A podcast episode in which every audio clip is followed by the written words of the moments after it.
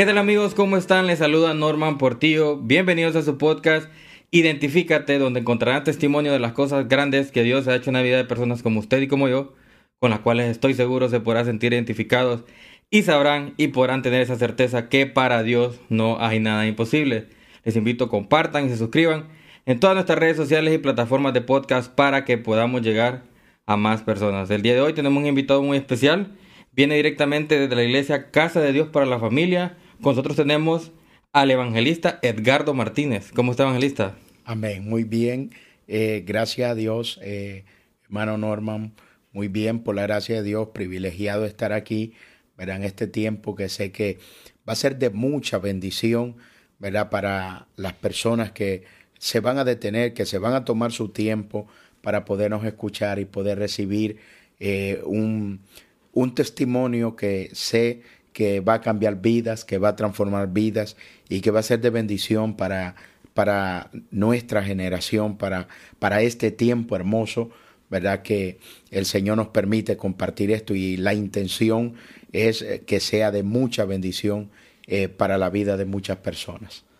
Amén, amén. Gracias, pastor, por estar con nosotros. Le agradecemos por, por el tiempo que nos va a dedicar hoy. Y sabemos que muchas personas se podrán sentir identificados, ¿verdad? Con, con el testimonio que usted nos va a compartir. Amén. Y siempre compartimos con nuestros compañeros y les digo yo que en la palabra de Dios dice que así como Dios nos consoló en nuestras aflicciones, así nosotros con nuestro testimonio podemos consolar a otras personas.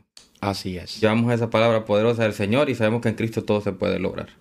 Así que para conocerlo, pastor, cuénteme de dónde es el pastor, de dónde viene, de qué, de qué, a, qué iglesia o qué ministerio pertenece para que lo vayamos conociendo un poco más a fondo. Amén. Eh, bueno, para, para todos ustedes, mi nombre como ya lo dijo nuestro hermano, el pastor Edgardo Martínez Hernández.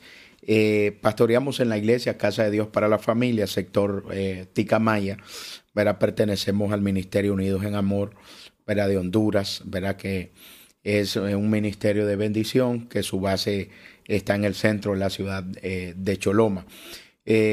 venimos, ¿verdad?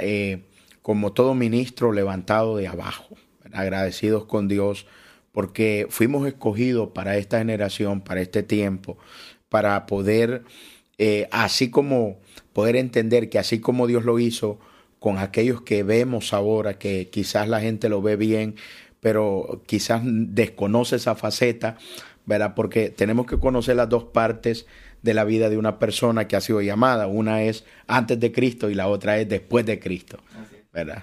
Entonces eso es de, será de bendición para muchos ahora. Así es, pastor. ¿Y de dónde es exactamente, dónde nace usted, pastor? Eh, nacemos eh, en el departamento de Colón, en la ciudad de, Tocoa, Colón, y eh, a la edad de 11, 12 años, mi madre me recoge y me trae aquí a la ciudad de Choloma, la colonia Victoria, sector de la López Arellano, ya a una edad ya ya más o menos, ¿verdad? Ya crecidito, ¿verdad? Eh, 11, 12 añitos tenía por ahí cuando ella me trae. ¿Cómo fue su niñez, pastor? Usted eh, de pequeño, siempre hago esta consulta porque creo que Dios forma el carácter en el camino de cada uno de los ministros que, que pasa por aquí. Y parte de, de, de, de, la formación del carácter parte de que es un niño. Así es. ¿Cómo fue su niñez?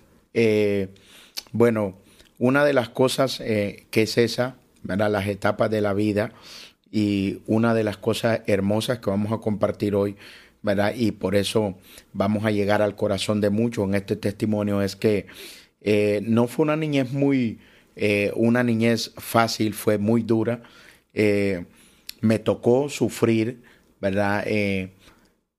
la, me tocó sufrir las consecuencias de un hogar disfuncional, o sea, eh, donde no crecí con papá, mamá, donde no tuve el calor, ¿verdad?, de, ellos en la parte más eh, importante. Por ende, creo que esto que vamos a compartir será de bendición porque eh, quiero compartir este testimonio, ¿verdad?, tomando como base, ¿verdad?, las consecuencias que sufre un niño, ¿verdad?, en un hogar disfuncional, las consecuencias que deja un hogar disfuncional en el corazón del niño. Para más claro, ¿verdad? Esas consecuencias son las que eh, queremos compartir y no, no fue, eh, hermano Norma, una niña fácil, ¿verdad? Me toca eh, criarme, ser criado por una abuelita no vidente, ¿verdad? Casi no veía. Ya hasta cierta edad, pues perdió en su totalidad su vista y figúrese usted lo difícil que fue no estar ahí, papá, mamá y una abuelita, pues no es lo mismo, o, sea, pastor, que su mamá lo, lo, lo, tiene y lo deja directamente con su abuelita. Me deja directamente eh, por la situación económica. Cuando mi padre eh, se deja con mi madre, por la situación económica, eh, mi madre tiene que dejarnos con mi papá porque no podía ni siquiera ella darnos ni siquiera la primaria pensando en que iba a venir ese tiempo. Entonces, eh, nos deja con mi papá, pero mi papá sale de casa también a hacer un hogar afuera y nos deja, ¿verdad?, en casa con eh, nuestra abuelita. Somos tres hermanos, dos hembras, ¿verdad?, y su servidor. Entonces, eh, somos tres hermanos, ¿verdad?, incluyendo esas dos hembritas, y nos quedamos en casa a sufrir esta, estas consecuencias que en realidad el niño no tiene, no tiene culpa y el niño no tiene ¿verdad? Eh, ninguna razón para, para merecer ese, ese eh, hasta cierto punto, ese, ese es un castigo de los padres que no lo piensan, ¿verdad? Que al separarse están dañando, están marcando, están castigando el corazón y cargando o, hasta cierto punto marcando el corazón de sus hijos a través de eh, un hogar disfuncional. En, ese momento, pastor, eh, su papá y su mamá eran personas que, que sí trabajaban o tenían peleaban con algo, así como, ah, como pasa eh, generalmente en otras familias. Bueno, mi papá era un hombre que tuvo una oportunidad, tenía una oportunidad muy buena, era socio eh, eh, la zona de la UAN, como le llaman, ¿verdad? a la ciudad de Tocoa, era socio de cooperativa de Palma Africana, ¿verdad? Y era un hombre que tenía una oportunidad buena, única, una posición, pero tenía eh, eh, una situación y es que eh, por causa ¿verdad? del pecado en el ser humano, porque esa es la realidad, es el pecado, ¿verdad? Él nunca cortó con esa maldición de la fornicación. Entonces se deja con mi mamá, pero él se va de casa a otro hogar y así anduvo, ¿verdad? casi todo el tiempo eh, de su vida ha estado así y creo que hasta la actualidad, hasta este tiempo, ¿verdad? Eh, él sigue en esa condición. Tu papá no, a estas alturas de, la vida. A estas alturas de la vida, él sigue igual, eh, nunca abandonó el pecado de la fornicación, por ende, prácticamente lo perdió todo y nos marcó, quedamos marcados hasta el tiempo, ¿verdad? Porque esta es una faceta antes de Cristo, ¿verdad? Y está la otra faceta de la vida después de Cristo, después que Cristo llegó. Entonces, eh, pero nos tocó sufrir todo, todas esas eh, adversidades, ¿verdad? Que traen, y son muchas cosas las que trae, ¿verdad? La destrucción de una familia.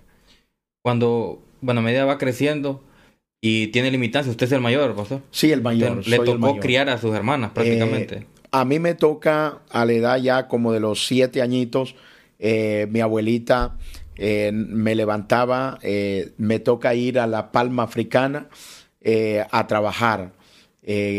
me toca ir en esos tiempos en las zonas rurales a las 2 de la mañana, ya uno ya estaba arriba, o sea, ni tenía una niñez normal.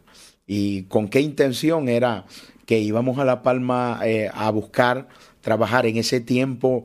quizás eh, para uno de niño en esa edad, porque uno recogía de la cabeza de la palma africana que cae, uno recogía una frutita que se le desprende, uno la recogía y eso solo valía como unos 50 eh, lempiras. Al final de la semana, lo más que uno llegaba a ganar eh, eran 40, 30 lempiras y la alegría mía era llevar ese dinero a manos de mi abuelita para que ella pudiera darnos de comer.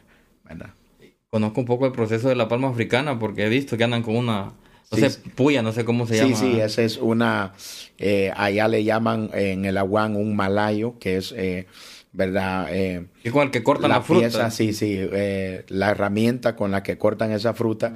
Y fue duro, una niñez dura, porque para las personas que no saben, dentro de esa palma africana hay eh, dos tipos de animales muy peligrosos. Uno, ¿verdad? la serpiente y otra es el escorpión o lo que llamamos el alacrán. Eh, no es venenoso como el que eh, se ve en los desiertos, pero causa mucho dolor. De eso, pues no puedo recordar, pero fui picado muchas veces por esos alacranes.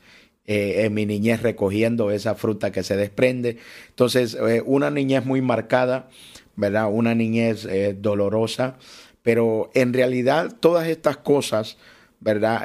que los padres pueden evitar, eh, porque para mí eh, la vida de un niño de siete años, eh, la noche para que duerma, se levante y vaya a su escuela, ¿verdad? Y podamos prepararlo para tener un respaldo en su vida, ¿verdad? o una preparación académica para valerse un poco la facilidad de sobrevivencia en, esta, en esta tierra. Entonces, eh, nos tocó pasar eso, pero en realidad lo que más se sufre es la ausencia de padre y madre. Esa es la realidad. Esa es la marca más fuerte que hay en el corazón de uno. Sí, porque imagínese a la hora de querer un consejo. A quien, en este caso tenía su abuelita, pero la figura paterna también fue un rol muy importante en la familia. Así es. Entonces, hablando un poco ya de, y entrando un poco ya a la adolescencia, pasa por ese proceso, me dice que su mamá lo, lo recogió a los 11 años. Así es. Pasa algo con su abuela. Así es. Eh, mi mamá, eh, yo termino mi primaria, mis hermanas no la terminan, termino mi primaria y eh, algo que tenía en, en, mi, en esa etapa es que tenía un sentimiento muy fuerte de amor hacia mi madre o sea, ese amor que yo no tenía, yo lo deseaba, ¿verdad? Y hasta cierto punto eh, hay abuelitas hermosas, la que yo tuve, la que Dios me dio fue muy hermosa, porque agradezco todo lo que hizo por mí, pero sentía esa necesidad de ese amor maternal. Entonces, eh, crecí con eso hasta esa edad y cuando yo veo que termino mi primaria, siento que es eh, como como el momento para que pueda estar yo con mi mamá. Mi mamá se viene al departamento de Colón, de la ciudad de Tocoa, se viene para eh, la zona, ¿verdad?, de acá, de, de, para este departamento de Cortés a vivir en, en la ciudad de Choloma. Entonces, cuando ya termino la escuela, yo siento como que era una opción ya que ella, eh, o poder estar con ella, porque eh, hasta ahí, hasta esa edad hemos sufrido mucho por la razón de que al no estar padre y madre, eh, se pierde el compromiso y la responsabilidad de un padre, ya sufrimos muchas necesidades, crecimos en la miseria en realidad, no lo puedo escribir de otra manera, ¿verdad? Pero crecimos en la miseria, en unas necesidades tremendas, me tocó ir a la escuela en chancletas, me tocó ir a la escuela sin uniforme ¿verdad? Me tocaba ir a la escuela, mis compañeritos con uniforme, y a mí me tocaba ir con un, eh, con un pantaloncito eh, roto, eh, en chancletas, pero algo que sí, ¿verdad? Tenía que era muy, muy intelectual en el estudio, amaba mucho la escuela, y hasta cierto punto yo sentía que la escuela era un refugio, ¿verdad? de recreación para mi vida y que me ayudó mucho en esa etapa difícil. Qué, qué complicado, tremendo para un niño de 7 años, ¿verdad? Sufrir eh, esas carencias. Así es. Que, que un niño le da de 7 años debería de, en sus tiempos libres, jugar maule, estar elevando papelote, jugar pelota, en sus tiempos libres, ¿verdad? Y siempre dedicarse al, al, estudio para valerse en, el futuro, como lo acaba de, de, comentar usted. Sale de, de Colón también usted rumbo a Choloma. Así es. Y comienza su adolescencia. Ahí comienzo eh, mi adolescencia, eh, llego a esa etapa, eh, mi mamá ya tenía otro hogar, ya tenía en el otro hogar, mi mamá ya tenía tres hijos más. Entonces, me toca otra etapa, otra experiencia, hasta cierto punto llego, me siento bien al lado de mi madre, ¿verdad? Pero ya ella tiene mucha atención a mis hermanas, que son tres hembras, y eh, al ver crecido, ¿verdad? Todo aquel tiempo, hasta los 12 años, eh, sin la figura paterna y materna.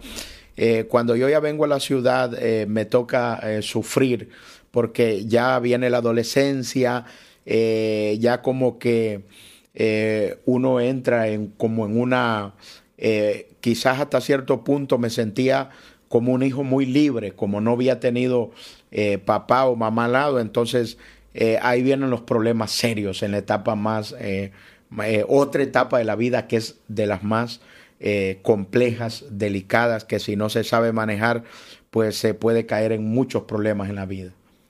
Llega, llega, sus hermanas se quedaron en Colón, las menores. Sí, ellas se quedan allá, todavía se quedan mis dos hermanas.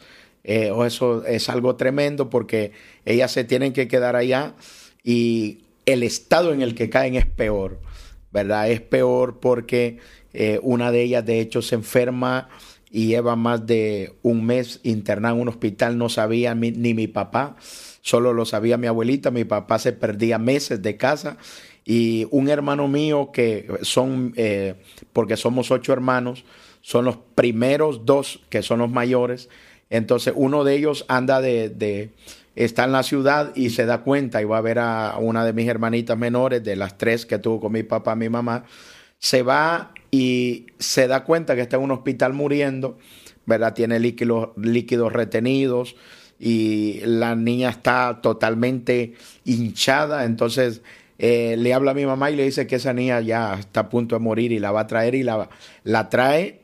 Y cuando la trae deja a, eh, ella era la, la, menor, deja la de en medio, entonces la trae, deja la que era mayorcito de ella y la viene a, internar al Hospital Catarino Riva y ahí es un proceso duro porque en realidad esa, eh, esa hermana mía es un milagro de Dios, ¿verdad? Y ellas, en el caso de ellas, eh, por la gracia de Cristo, eh, en el caso de ellas, ¿verdad? Dios tuvo misericordia porque fue otro problema, un trabajo duro que hasta la vez me tocó trabajarlo en mi nueva etapa, que había resentimiento, había rencor, había eh, quizás hasta odio en el corazón de ellas hacia, hacia mi padre por aquel descuido, pero eh, una, una niñez sufrida, dura.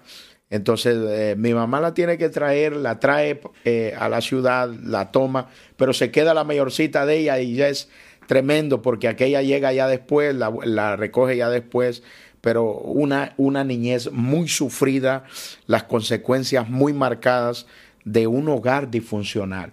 Yo creo eh, que una de las cosas que los padres de esta generación eh, tienen que entender, hermano Norman, es que eh, no deben de marcar su generación, ¿verdad? Que deben de pelear por todas y por todo, por su familia, por su hogar. Es que cuando ya hay hijos de por medio, eh, una decisión de esas los puede marcar de por vida. Entonces eh, es necesario pensar antes de actuar o tomar una decisión. Yo creo que nuestra generación eso es lo que ha estado sufriendo hasta la vez, ¿verdad? Eh, que se ha venido esta de generación en generación, esta maldición.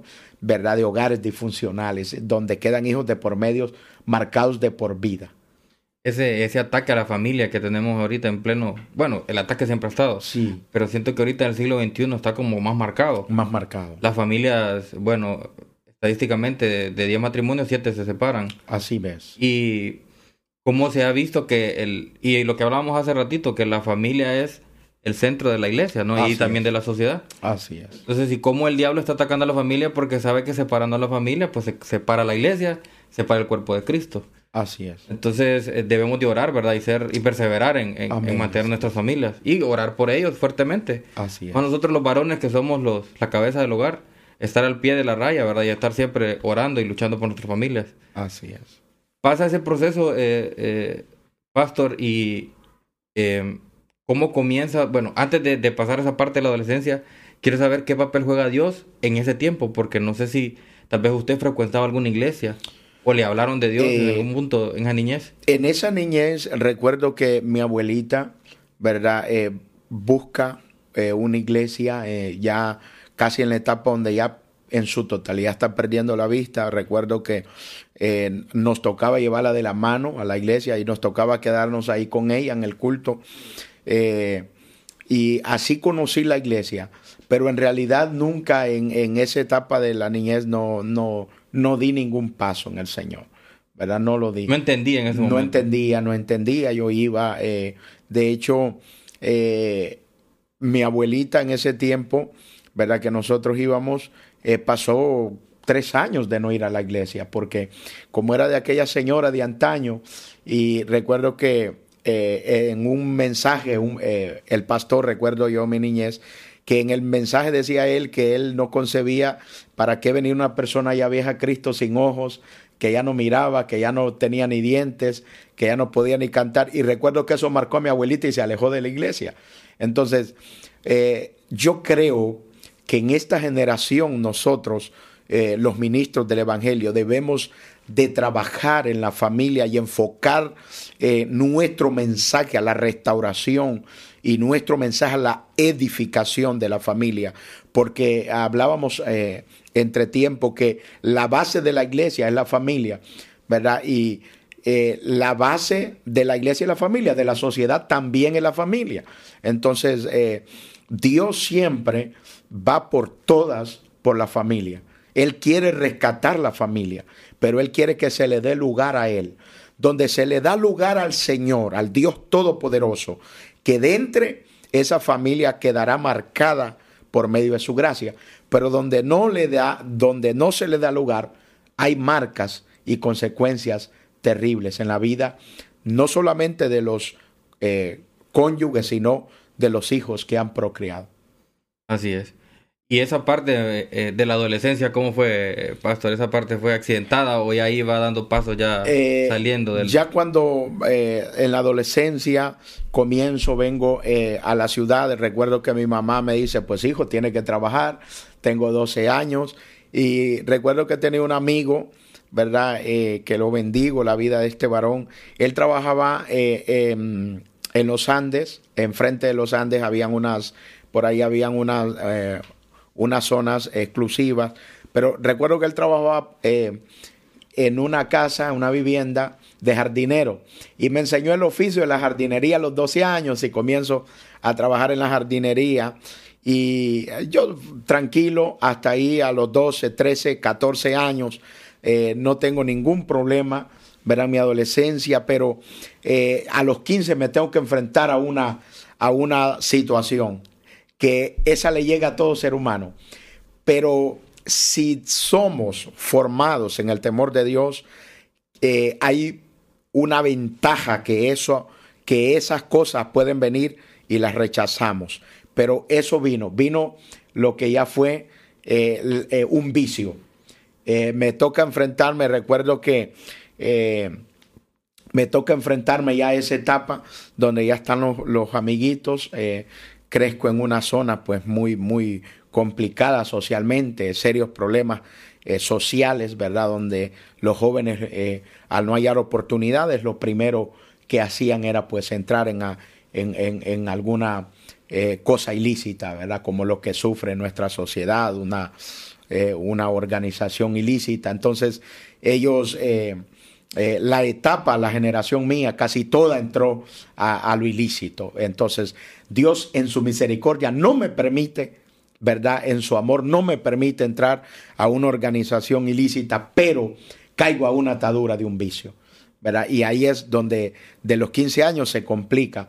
Se complica porque comienza eh, el vicio del alcohol. Eh, cuando mi mamá mira que ya no puede hacer nada, me salgo de control de las manos de ella, ¿verdad? Eh, entonces comienza ella, ¿verdad? en su tiempo a buscar a Cristo y aferrarse a la fe en Cristo, ¿verdad? Y me toca sufrir esa etapa. Lo estoy sufriendo de los 15 a los 25, 26 años el alcoholismo, eh, al grado eh, grave, ¿verdad? ya de un vicio totalmente eh, muy fuerte, lo cual ya era una atadura no, no fácil de dejar en la voluntad humana. Es que usted fue de las personas que si probaba un taponcito de, lo perdíamos meses enteros. Yo tenía, trabajaba, siempre tenía el, la modal de trabajar eh, siempre lo hacía, pero eh, era de todo lo que se agarraba a la bebida, todo. De hecho, eh, tengo que pasar esa etapa, ¿verdad? Eh, ya 18, 19 años a la etapa donde viene este, mi hija, ¿verdad? Eh, mi primogénita. Entonces, cuando ella nace y yo estoy todavía, ella le toca como quizás dos añitos vivirlo, me toca vivirlo a mí como padre de la niña, de mi primera hija, me toca vivirlo esa atadura donde lo que nos lleva a tocar fondo, ¿verdad? Y me llega eh, dentro de mi subconsciente a pensar, ¿verdad? Que yo fui producto de un hogar disfuncional, sufrido, y comienzo a reflexionar acerca de ello, y comienzo a pensar que hoy que soy padre, no quiero que mi hija vaya a vivir eso, no quiero que mi generación vaya a vivir eso. Entonces pienso eso, pero a la vez tengo una atadura, es un problema grave porque el alcohol eh, o el vicio al alcohol o una droga es una atadura totalmente eh, provocada, ¿verdad? Eh, una por principios modales uno y otra por el enemigo, por Satanás, que él va por todas a destruir el ser humano. Y ahí estaba mi destrucción, ¿verdad? En la bebida y me tocó sufrirlo tremendamente a nivel de no tener dominio propio ya. O sea, que no era solamente eh, beber eh, a quedar eh, medio ebrio, era a emborracharme. O a veces ni sabía cómo llegaba a casa, ¿verdad? Y es una etapa dura donde hoy le puedo dar gloria a Dios, ¿verdad? Porque le toca a la que es mi esposa, porque por la gracia de Dios yo siempre dije, y eso Dios, ¿verdad? En sus propósitos eh, tuvo esa misericordia, que yo siempre dije que la, la mujer la cual tuviera mi primer hijo, esa sería mi esposa para toda la vida. Y aún en ese estado de vida, ¿verdad? Eh, la que es mi esposa, que la bendigo, mi esposa Reina Gloria, ¿verdad? Eh, que hemos procreado tres hijos.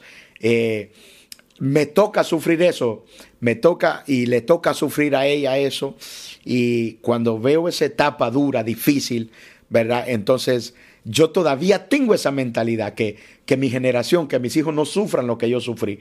Entonces, cuando yo me veo que el alcoholismo, que el vicio del alcohol ya es algo que sí me va a llevar a marcar también como fui marcado mi generación, entonces eh, ahí sucede un milagro. Ahí sucede un milagro. No fui yo el, el que busqué a Cristo, fue mi esposa. Eh, ella cuando ve que ya no hay solución, cuando ve que mi vida está totalmente perdida, atada, entonces ella, eh, bueno, decide dejarme, decide dejarme y me dice, eh, porque yo vivía en casa, en la casa que, ¿verdad?, recibió ella como herencia de su madre, entonces me dice, bueno, yo voy a buscar de Cristo, yo voy a marcar mi generación para bien, voy a llevar mi hija a la iglesia y cuando venga no lo quiero hallar en casa, porque yo no puedo vivir con una persona que vive en este estado. Eh, un estado eh, difícil, hechos vergonzosos. La, persona alcohólica llega a hechos vergonzosos, eh, penosos, ¿verdad? Que en realidad deben de servir para nuestra generación, porque cuando usted ya no tiene control de la bebida, vienen hechos vergonzosos. ¿Cuántas personas bajo el alcohol no se hacen ya hasta pipí? Algo otros hasta se hacen eh, es, en la ropa, se hacen popó, porque eh, eh, ya no hay control. Y hechos vergonzosos de esos, cuando ya la persona cae en una atadura, de esa manera llegan a la vida de uno. Y tristemente, cuando la persona está ahí, quedan dos cosas, no más. Una, morir ahí o buscar la salida. Y la única salida para toda persona que vive una atadura de vicio, la única salida es Cristo Jesús, no hay otra. La única puerta es Cristo. ¿Por qué razón? Porque ya esto no depende de una ayuda humana, de, una fuerza humana. O, ok, podemos llevar al drogadicto, al borracho, al psicólogo, no va a cambiar. Se puede obtener de alcohol mientras no le den alcance a los recursos como el dinero o la calle. Pero la persona en realidad que vive atada a un vicio, solamente Cristo Jesús eh, Norma, solamente Cristo es la puerta, es la salida, es la luz de esperanza a la vida de una persona que está atravesando ese tipo de, de ataduras, de vicios que atan y vienen a dañar eh, no solamente la autoestima, la vida, ¿verdad? Y la generación de una persona. Y de hecho hace poco, eh, pastor, tuvimos a otro invitado, al, al pastor Robert de Houston, y él hablaba acerca del cambio y la transformación que hace cuando recibimos a Cristo, que hay una gran diferencia entre cambio y transformación. Así es. Igual los invito a, nuestros amigos a que vayan a ver el episodio completo y él explica una visión que Dios le dio y explica la diferencia entre cambio y transformación. Ese proceso, pastor, que usted vive con su esposa, porque le iba a preguntar eso, ¿qué, ¿qué, papel jugó su esposa? Porque sé que la esposa, eh, eh, Dios pues usa a las personas, pero en este caso es su esposa para hacer ese cambio, esa transformación en su vida. Usted se casó a los 18 años, cuando tuvo su primera hija, o todavía no se había casado. Eh, no, no, no nos habíamos casado. casados. Éramos eh, una unión libre. En unión libre. Estaba en unión libre. Sí, sí. Tienen en, en, ese proceso, de hasta los 26 años, tienen sus tres hijos. No, mi primera. Ah, ok, pero hasta los 26, donde eh, usted deja el, el, alcohol, tienen tres hijos. ¿O todavía sigan con uno? tenemos uno. Todavía uno. Ah, tenemos uno. Sí, aparte porque el, el, impacto que tuvo para su niña, ¿verdad? sí, sí. Para su niña ver a su papá alcoholizado. y, y, cómo llegar a su casa en ese estado. ¿Cómo fue ese, ese, ese proceso? Creo que ella eh, lo recuerda y, y, hasta cierto momento, ya entrando a los tres añitos, ¿verdad? En alguna etapa llegué eh, muy alcoholizado y la chiné y me caí con ella y caí encima de ella, ella golpeó su cabeza y sangró por la nariz. Entonces, cuando me pasa eso, eh, yo lloro, ese, ese día yo lloro y yo comienzo a llorar porque me quitan la niña. Mi esposa me la quita, molesta, lógicamente, por lo que había pasado. Entonces me la quita y yo eh, comienzo a llorar y a decir, si hay alguien que me ayude, ayúdeme pero yo entiendo hasta cierto momento, ¿verdad? Que, que todo lo que yo estoy viviendo solo hay una puerta. Y yo llego hasta cierto momento de no ser creyente a pensar que solamente Cristo podía sanarme. Entonces, eh, cuando mi esposa toma la determinación de ir a la iglesia, pues mi primer, mi primera, eh, en mi primera visita a la iglesia es el milagro de mi conversión. Pero lo increíble es que yo ya no voy eh, con mi voluntad. Yo voy a la iglesia y, eso fue lo que me marcó. Es que yo llego, cuando veo a mi esposa con la actitud de que, de que ya ella va para la iglesia y me dice que no me quiere ir en casa, entonces ya viene un pensamiento humano, o sea, de la misma picardía humana, ¿verdad? Viene un pensamiento y digo yo, yo voy a ir a la iglesia para que esta mujer se tranquilice. Para calmar las y, aguas. Y, se va a calmar todo y todo va a seguir igual. Pero no, yo llego a la iglesia y Dios ya tenía ese día preparado para mí. Dios ya tenía ese día preparado para mí porque cuando yo llego en aquella condición, el predicador que está, recuerdo que era un ministro del Ministerio la Cosecha, que fue invitado a la iglesia de Dios donde yo nací en la colonia Libertad de Anash, eh, cuando él llega y comienza la predicación, Dios me habla a través de la predicación de aquel hombre. Todo el mensaje era para mí, pero lo que me impacta es que dice, eh, porque yo estaba eh, eh, en el lado derecho de él, dice, en el lado derecho hay un hombre que vino en estas y estas condiciones, pero Dios te trajo para cambiarte la vida.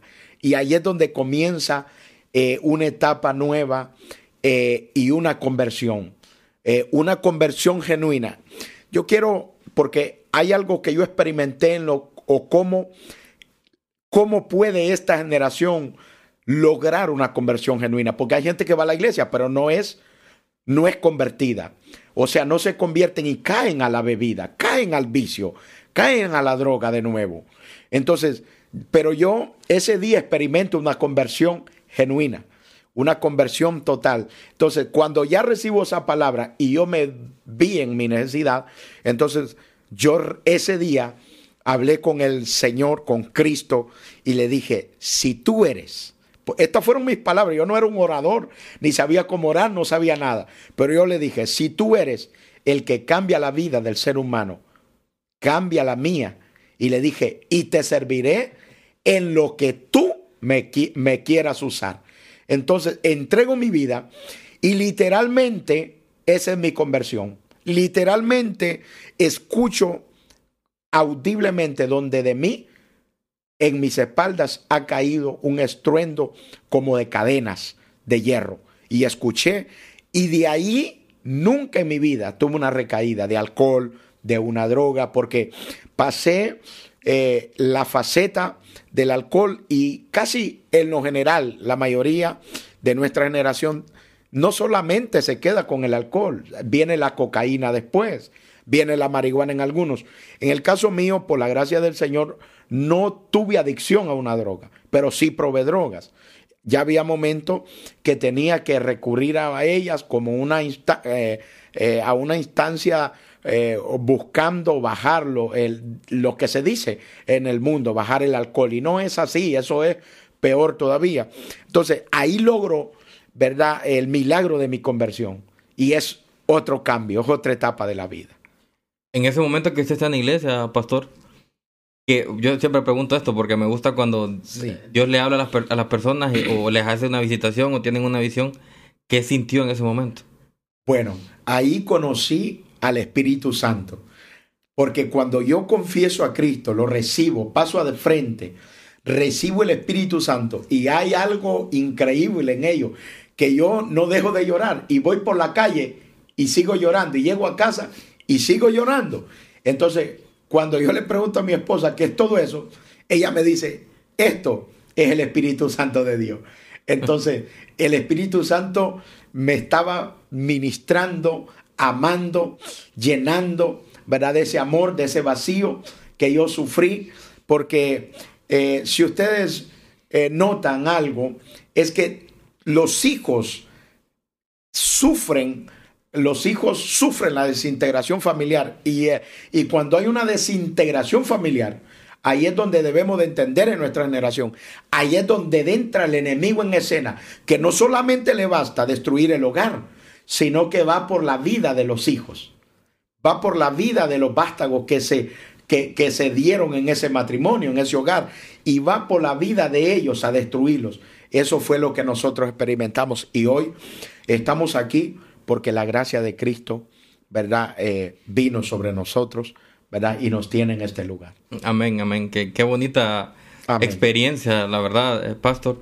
Porque cada quien que ha tenido un encuentro con el Señor eh, es de diferente forma. Eh, Así es. En la multiforma del Señor, ¿verdad? A Él se le place visitar a cada quien de diferentes formas en su amor. Así es. Y pasa ese proceso, usted es transformado. ¿Cómo es el siguiente día? Porque usted comienza una nueva vida en Cristo. ¿Cómo comienza? Porque me imagino que se topa con una pared cuando la gente no le cree. Así tu esposa posiblemente diga, no, este fue que se dejó llevar, es un sentimiento, pero este volver a caer hoy otra vez o su hija tal vez no le creía. Entonces, ¿cómo fue ese, ese De hecho, estoy seguro que, que mi esposa eh, estaba como con duda todavía. Pero yo tengo un trabajo eh, secular, el cual, eh, digamos que en ese trabajo secular experimenté la faceta más dura en el vicio, ¿verdad? Y en ese trabajo tenía un grupo de compañeros que cuando llego después de mi primer día, porque yo me convierto a Cristo un domingo, eh, ese lunes voy a trabajar cuando yo llego.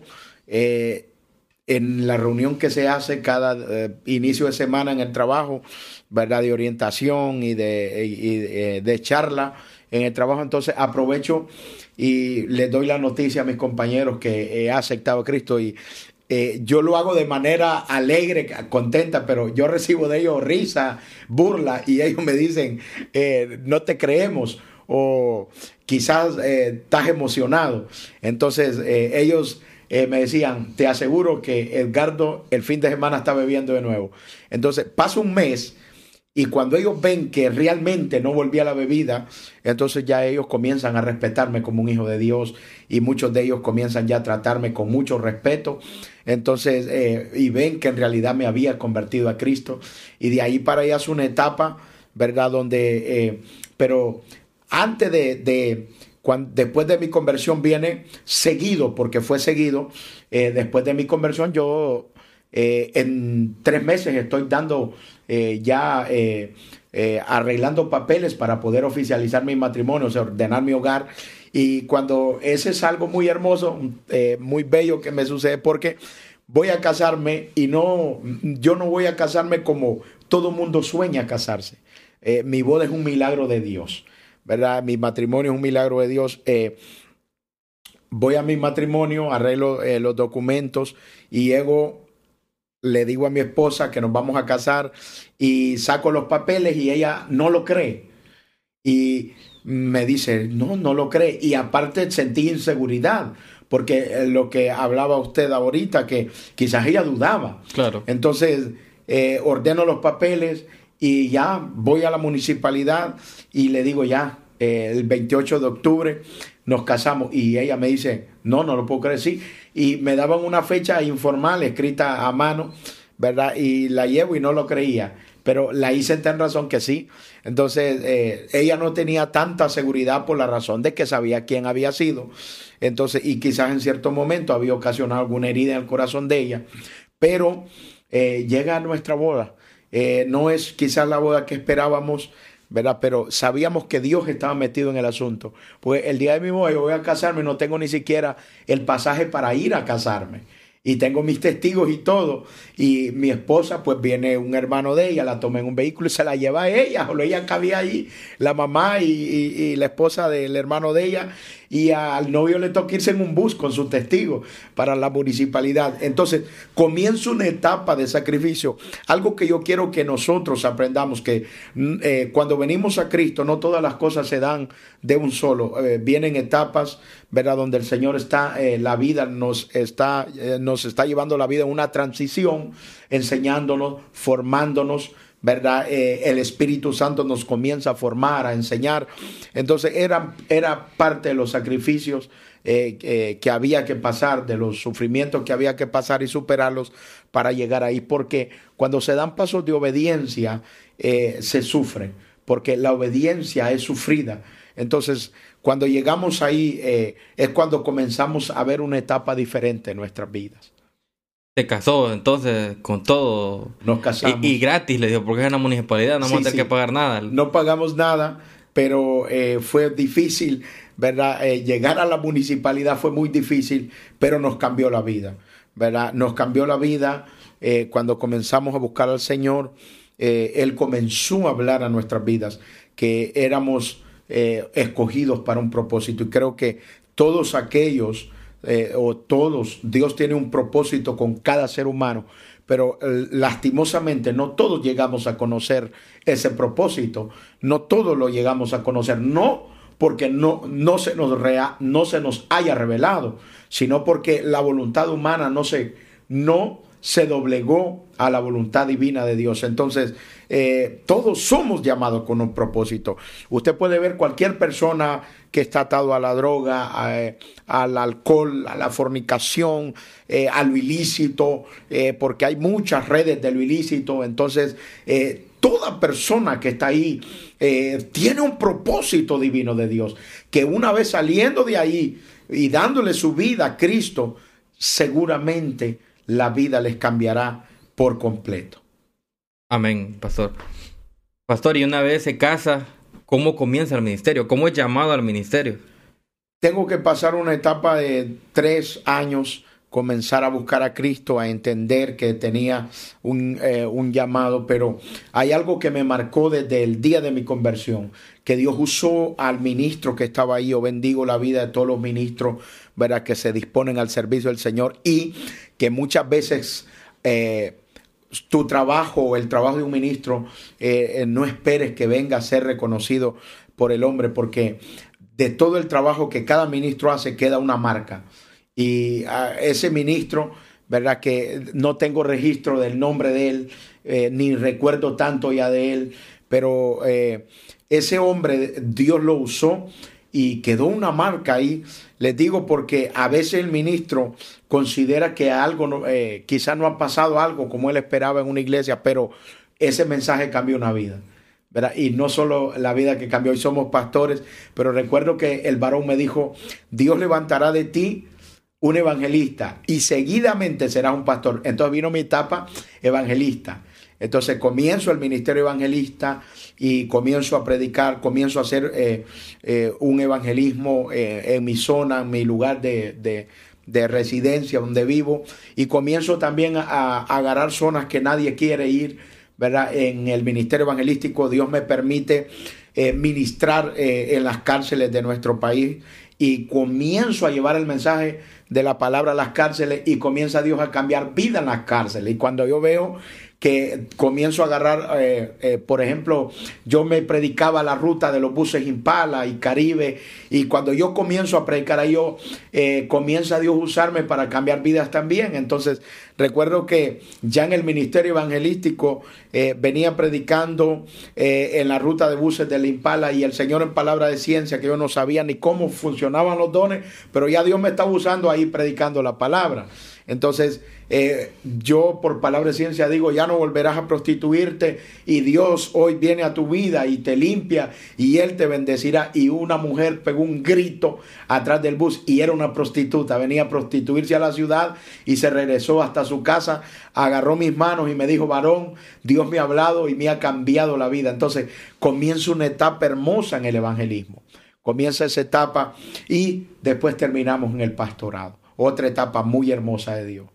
Ahora es en el pastorado en la iglesia eh, eh, que está ubicada en Jucutuma. En Jucutuma, estamos en Jucutuma eh, hace ya seis años, ¿verdad? llevamos ahí y levantando una generación y sabemos que hay una generación que se levanta ahí y llegó la etapa del pastorado, una etapa hermosa porque Dios nos forma el corazón y pone un corazón lleno de amor para el pastorado, para poder edificar, eh, para poder levantar esta generación, para poder levantar la familia, para poder enseñar a nuestra generación las consecuencias graves ¿verdad? en un hogar disfuncional. Amén. No me puedo quedar con la pregunta, pastor, y se la quiero hacer, me voy a volver un poquito para atrás. Amén. Eh, sé que muchas personas que se sienten identificadas con usted te harán una pregunta muy importante, creo yo, ¿verdad? De mi punto de vista. Cuando usted se, transforma, el Señor lo toca, llega a su casa y le toca el primer día, usted pues, nos comentó que habló con sus compañeros y testificó que Cristo había transformado su vida, pero usted va a llegar al fin de semana. Así es. ¿Cómo, cómo usted supera la primera prueba? Porque para mí creo que lo que marca no es todo lo que viene después, es ese primer fin de semana. ¿Cómo usted supera esa prueba de no volver a recaer en el alcohol? Llega ese fin de semana, mi primer fin de semana, ya después de convertido. Si hay algo, Fernando, que yo quiero eh, enseñar y, testificar en esto, es que cuando, cuando el corazón del hombre es convertido a Cristo, o sea, cuando eh, el milagro del nuevo nacimiento se da en la conversión, hay conversiones que eh, no son así todas. Por ejemplo, tú mira la del apóstol Pablo, es una conversión genuina, directa, una sola, de perseguir la iglesia, de entregar a los cristianos a la muerte, eh, al Sanedrín para que los, los apedrearan, los, los, mataran, los torturaran. después de que Cristo se le aparece, Pablo ya no es ese hombre. Entonces, así me pasa a mí. Cuando me convierto a Cristo, el siguiente día yo ya no soy aquel borracho. Entonces, cuando yo voy a mi fin de semana, no, eh, ya no, yo no siento, eh, yo le digo a mi esposa, yo siento repudio hacia la bebida, yo siento como si nunca he sido un borracho, porque no siento ni deseo, no siento ganas, sino que ese fin de semana yo estoy deseoso que se llegue el culto de la iglesia, que se llegue el servicio de la iglesia, porque ya no, no, no tengo ese problema, porque ya el Señor, eh, yo había experimentado una, una conversión, ¿verdad? Una conversión genuina. Así, así como el apóstol Pablo directo, que el día que se le revela a Jesucristo, de ahí para, de, de, de ese día atrás, Pablo fue uno, pero de ese día en adelante Pablo fue otro hombre. Entonces yo no tengo ningún problema. Y vinieron muchas tentaciones. Eh, en cierto momento me encuentro un amigo y estaba en un billar, me gustaba mucho jugar al billar y el tipo me dice, entra, entra. Entonces le digo, tú sabes que yo ya acepté a Cristo y no puedo ya, eh, eh, no intentes hacer algo que no lo voy a hacer. Pero al final, eh, no por tentación, al Señor no lo podemos tentar, pero yo entré a aquel billar ya convertido. Entro, no a jugar billar, entro, converso con él y, me bebo un fresco. Le digo, dame un fresco. No, bebete una cerveza. No, dame un fresco. Pero bebete el hombre una. Le digo, no, es que ya no tengo necesidad de ello. Ya no, no, Dios me ha liberado de ello. Ya no tengo ningún problema.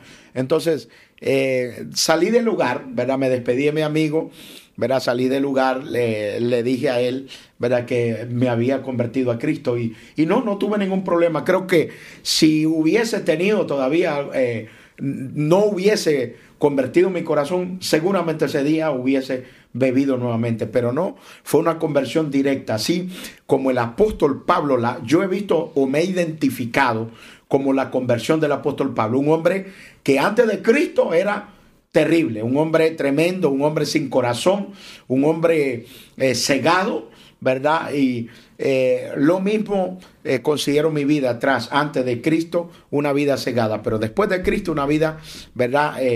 una vida cambiada, transformada por Cristo en su totalidad. O sea, mi fin de semana era ansiosa por la iglesia, ya no por la bebida. Entonces, eh, cuando mi madre miraba aquellas cosas, porque ella lo sufrió también, porque una madre sufre ver un hijo eh, atado en esto, entonces eh, trajo una alegría enorme a su corazón, ¿verdad? Y enorme porque hasta el día de hoy ya, ¿verdad? por la gracia del Señor, más de 12 años en el Evangelio y al pie de la batalla, ¿verdad? Transformado por Cristo. Amén. Pastor, y ahora en esta nueva etapa, esta faceta donde Dios lo ha llevado, ¿verdad? Que se convierte, bueno, evangelista, luego pastor ahora pastorea la iglesia, su relación con su papá, porque su papá me comentaba al inicio del episodio que todavía sufre de... Así es. Entonces, ¿cómo es esa relación con su papá? De hecho, de hecho, eh, Norman, tengo algo muy importante porque sabíamos, sabía que íbamos a llegar ahí, ¿verdad? Esto es para todos los hijos que no se criaron con su padre o su madre. El resentimiento el odio no es una vía buena, porque hoy que conocemos a Cristo, nos damos cuenta a través de sus mandamientos que no, nosotros tenemos que honrar a nuestro padre y a nuestra madre, no importando las faltas o los errores que ellos cometieron eh, y que afectaron nuestra vida. Quiero eh, que los hermanos, las familias que me van a ver, tomen esta palabra eh, se cierra el Antiguo Testamento con el libro de Malaquía, el profeta Malaquía. En el versículo 4 o 6 hay una palabra, hay una promesa. En el verso 6 dice, Él hará volver el corazón de los padres hacia los hijos y el corazón de los hijos hacia los padres. No sea que yo venga y era la tierra con maldición. Este es el tiempo donde el Señor hace volver el corazón de los hijos hacia los padres y el corazón de los padres hacia los hijos. Yo creo fielmente que nuestros padres se van a convertir a Cristo por nuestros hijos.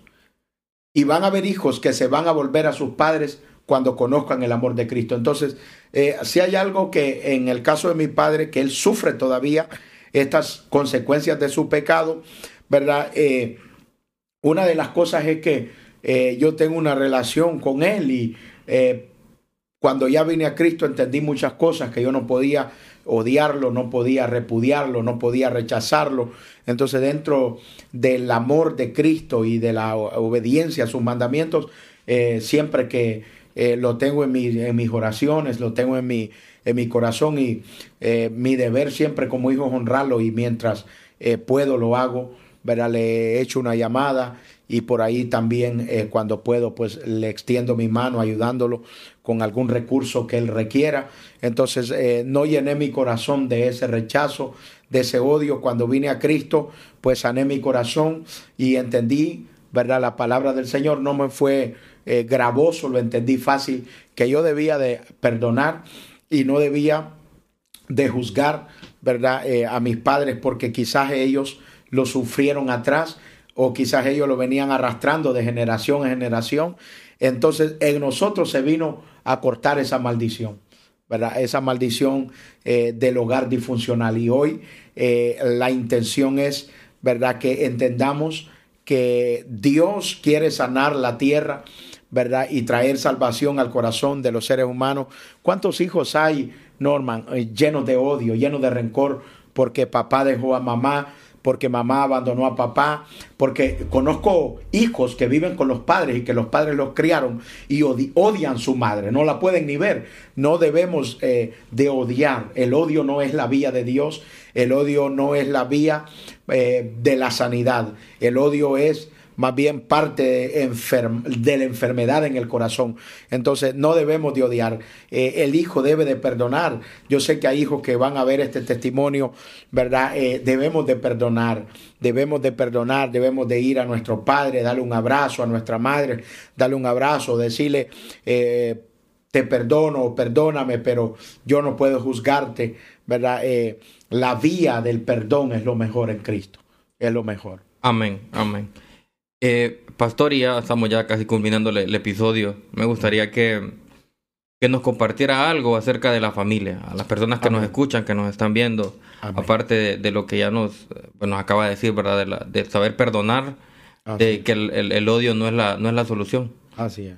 Em, algo que le quiera decir a las familias, a las familias por las situaciones que hablábamos al inicio que está, están pasando, que los padres se separan, ya no hay matrimonios que duran tanto, eh, y ahora por el más mínimo problema las parejas se quieren separar. Entonces sí me gustaría que nos compartiera algo para, para impactar en las familias. Amén. Yo creo fielmente que en este tiempo, ¿verdad? Eh, las parejas, ¿verdad? Eh, tanto cristianas, no cristianas, debemos de reflexionar en cuanto a la familia. Ah, dentro del hogar cristiano se están dando muchos problemas, dentro de ellos está el alto costo de la vida que trae problemas emocionales en el hogar y puede traer problemas de rotura en el matrimonio, pero esa nunca es la mejor vía. Yo le digo a los hogares, yo le digo a los amigos, a las familias que nos ven ahora y escucharán este testimonio, ¿verdad? Que es necesario abrir nuestro corazón y abrir la puerta a nuestro hogar para que Cristo entre y Él tome control de nuestros hogares y que no marquemos nuestra generación. Hoy el hogar se está diluyendo como nada, el hogar se está destruyendo como nada. Cualquier problema es una, es una excusa para poderse eh, separar en el matrimonio, en el hogar. No, Busquemos la vía de Cristo, busquemos el perdón, no marquemos nuestra generación, no marquemos nuestros hijos. Tú no sabes que una rotura de matrimonio te va a meter un hijo en el alcohol, te va a meter un hijo en la droga, te va a meter un hijo en una organización ilícita, en algo ilícito, te va a meter un hijo en el crimen, te va a meter un hijo en cosas degradables para la sociedad. Una rotura matrimonial te marcaría tu generación por completo. No permitas que esto venga a tu hogar. Todo tiene solución. Si es que siente que no hay amor en el hogar, amor siempre hay. Lo que sucede es que Muchas veces hay muchos problemas y el hogar, el matrimonio no se da el tiempo de oxigenar su matrimonio, de dedicar tiempo a su matrimonio. A veces las parejas están muy ocupadas y comienzan a descuidar a los hijos y hoy esos descuidos son los que están trayendo problemas en la familia. Yo creo y le digo esto a la familia, la puerta para tu hogar y la estabilidad emocional de tus hijos y la garantía de tu familia solamente está en Cristo. Bendigo sus vidas y bendigo la vida de Norman por este tiempo y por este testimonio hermoso que va a ser de bendición para muchas vidas. Amén, amén y amén, pastor. Sí me gustaría, tengo una petición. Me gustaría que sea una oración, pastor, por el perdón. Para que el Señor obra en los corazones de las personas que nos están escuchando que tal vez no han perdonado a, un ser querido, un familiar, un padre, una madre, que por algunas razones de la vida pasaron por situaciones difíciles, así como la que usted pasó. Amén. Y que están luchando con eso. me gustaría que hiciéramos una oración, pastor. Amén. Vamos, eh, vamos a orar, ¿verdad? Que haya perdón en los hogares, en los hijos que están marcados, ¿verdad? Y eh, los padres, por, al final los padres eh, que han abandonado a sus hijos, las madres que han abandonado a sus hijos y ese hijo tiene odio. Vamos a orar que ese odio se vaya y que el amor de Cristo se manifieste y haya perdón y reconciliación. Quizás hay hogares que ya es difícil volverlos a reconstruir, quizás tomaron caminos cada quien, el, el, ese padre ya tiene otro hogar, esa madre ya tiene otro hogar, pero ahí hay unos hijos que hoy en Cristo podemos limpiar el corazón, ¿verdad? Ah, para que Cristo venga y no haya ese odio en el corazón y podamos ser herederos ¿verdad? De la salvación eterna que Cristo Jesús ha prometido a la humanidad por medio del sacrificio en la cruz del Calvario. Vamos a orar, eh, hermano Norman, por ti de antemano. Gracias por la oportunidad, gracias por el tiempo. Sé que este es un tiempo ¿verdad? Para las familias y sé que van a haber familias cambiadas, sé que van a haber hogares transformados porque eh, no es la mejor vía la destrucción, ¿verdad? O, la, o, la, separación de los cónyuges en el hogar. No es la mejor vía, eso marcaría tus hijos. Tienes que detenerte, hombre, mujer, antes de separarte de tu hogar, de tus hijos. Tienes que pensar en la marca que dejarás en tus hijos. Así que vamos a orar en esta hora por todos aquellos hogares y por todos aquellos hijos, ¿verdad? Que han sido marcados por la separación, ¿verdad? De sus padres. Vamos a orar. Padre y buen Dios que habitas en gloria. Te damos gracias por este tiempo. Padre, te pedimos por esos, por esos hijos, por esta generación que ha sido marcada por la separación, Padre de la gloria, del matrimonio, del hogar. Ahora, Dios eterno, oramos para que haya perdón en el corazón de los hijos, Señor, que ellos te conozcan a ti, Padre eterno, que así como tú nos perdonas, Señor, así tú perdonarás el corazón de ellos también. Padre, y perdonará a sus padres. Señor, ayuda, Señor amado, que venga perdón al corazón de sus hijos que fueron abandonados, al corazón de esos hijos que sufrieron la rotura de un matrimonio donde no vieron padre o madre, Señor amado, continuamente en su día. Padre eterno de la gloria, solamente tú puedes traer perdón al corazón de ellos, Padre, y arrepentimiento. Señor, tú levantas esta generación a través del perdón construye, Padre eterno, y que nuestra nueva generación sea una generación estable, de matrimonios estables, de hogares estables y de hijos estables. Padre, te damos gracias en el nombre poderoso de Cristo Jesús, tu Hijo amado. Gracias te damos por Él, gracias por el tiempo y la oportunidad que nos permites de llegar al corazón de los hogares. Gracias en el nombre de Jesús. Amén y amén. Amén, pastor. Amén. Damos, le damos las gracias, pastor, por estar con nosotros. Sabemos que se tomó su tiempo para venir. Este momento fue de refrigerio para mí. Espero que para todas las personas que nos están escuchando, que nos están viendo, de igual forma se haya convertido en un momento de refrigerio y que sean llenos del Espíritu Santo y que hayan podido perdonar y hayan podido sanar en sus corazones. Amén. Les damos gracias, amigos, por quedarse con nosotros hasta el final. Les invitamos a que compartan en todas nuestras redes sociales y plataformas de podcast para que podamos llegar a más personas y recuerden amigos que lo que para el hombre es imposible, para Dios todo le es posible. Los esperamos en un próximo episodio.